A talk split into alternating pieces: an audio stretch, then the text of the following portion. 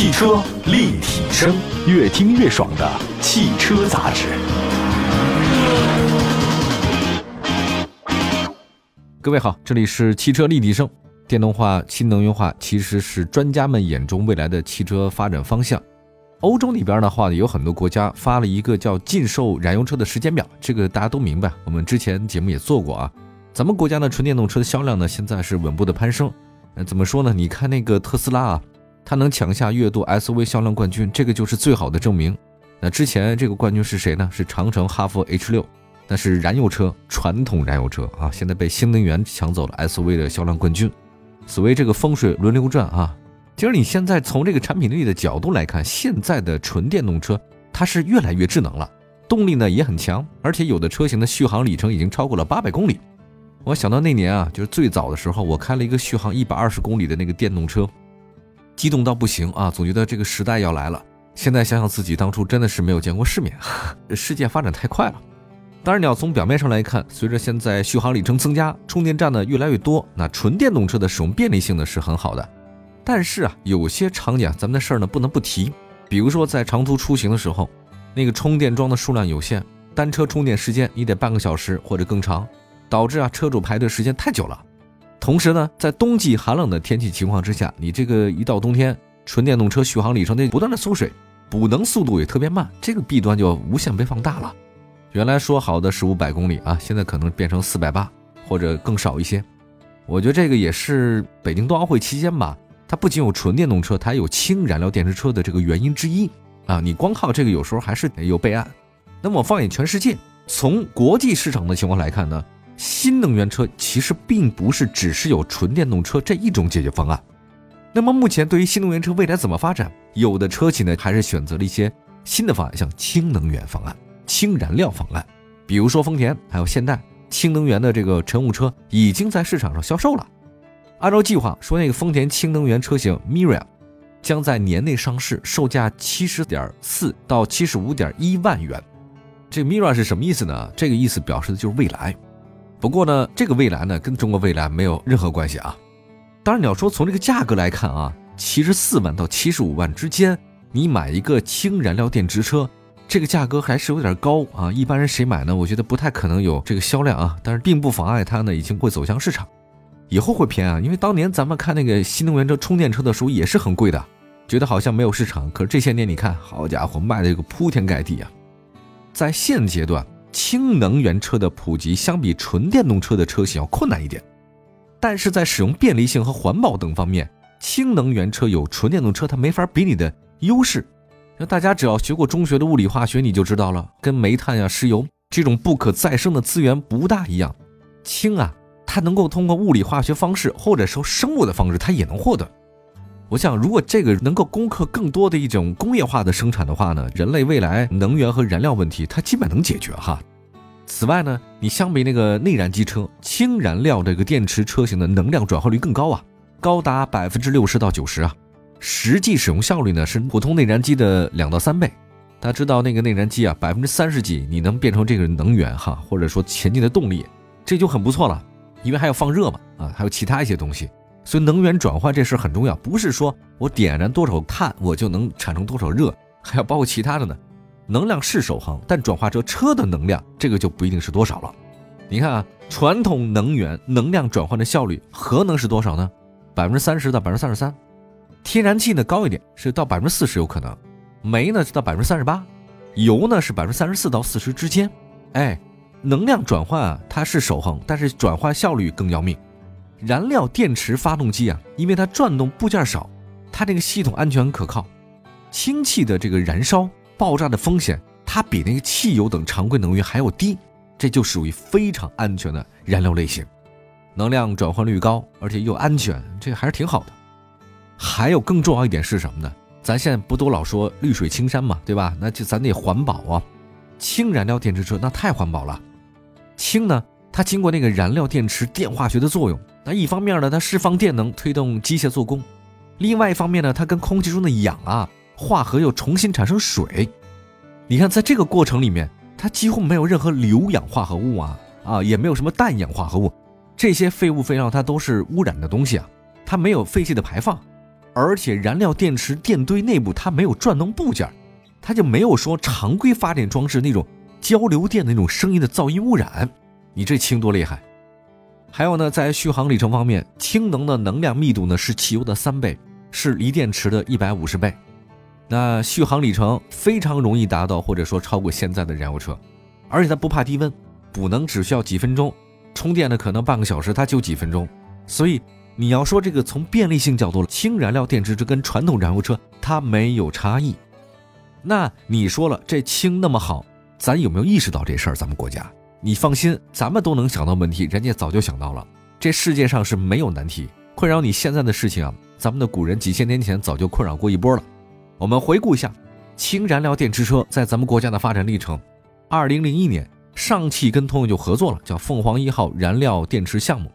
最近几年，好些企业啊就加到这个氢能开发的队伍当中。我知道有些公司啊，主机厂他们头儿很大，而且国家层面，今年三月份，国家发改委和国家能源局。出台一个长期规划，明确的氢能啊，就是未来咱们国家能源体系的重要组成部分和战略性的新兴产业的重点方向。所以多个地方开始出了特别多的政策啊，扶持氢能产业。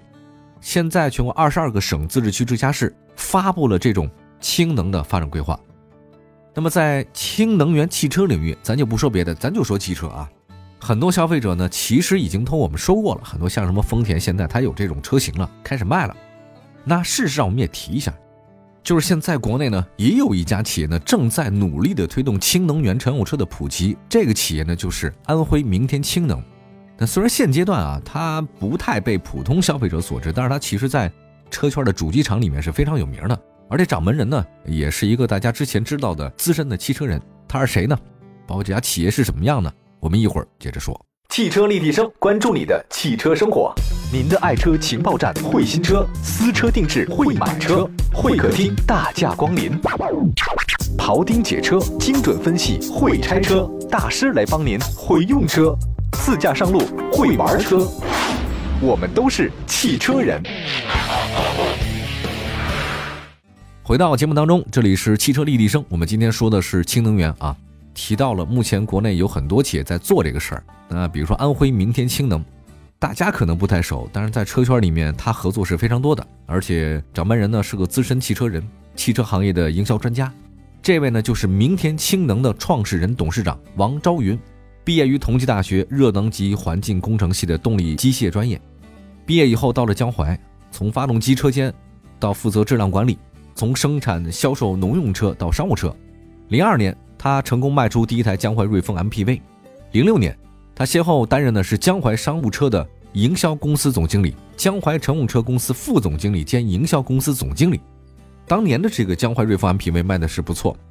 一二年四月份，他加盟了北汽福田，就任是福田集团公司业务总监兼商务车公司的总经理。一五年五月，他又回到了这个安徽，到了芜湖，担任奇瑞营销公司执行副总经理。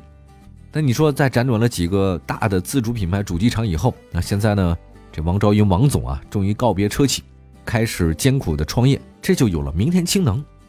经过五年的快速发展，明天氢能拥有燃料电池电堆与系统自主核心技术与完全自主知识产权，拥有国内燃料电池领域唯一的医保联院士的工作站，已经通过了 IATF 幺六九四九质量管理体系认证。自主开发了金属单电板的冲压、金属双极板激光焊接、金属双极板镀膜、MEA 生产、电堆装配、电堆活化与测试、燃料电池系统测试八大生产线，建成了国内首个万台级的燃料电池工厂。那么再说到公司未来啊，这个王总公开表示啊，研发能力是新技术企业的命根子，得有核心科技，人才是灵魂。创新的课题和前瞻性、有效性是根本宗旨。他说，公司的一些卡脖子工程都是围绕这个宗旨推进的。他还说啊，这个未来的生态圈的建立一定要以氢来源为核心。当然，他说这个需要仔细考虑成本、运输半径和氢的应用。他说，这个运输半径五十公里范围内低于油价的成本，五十到一百五十公里是合理的半径，超过一百五十公里那就不经济了。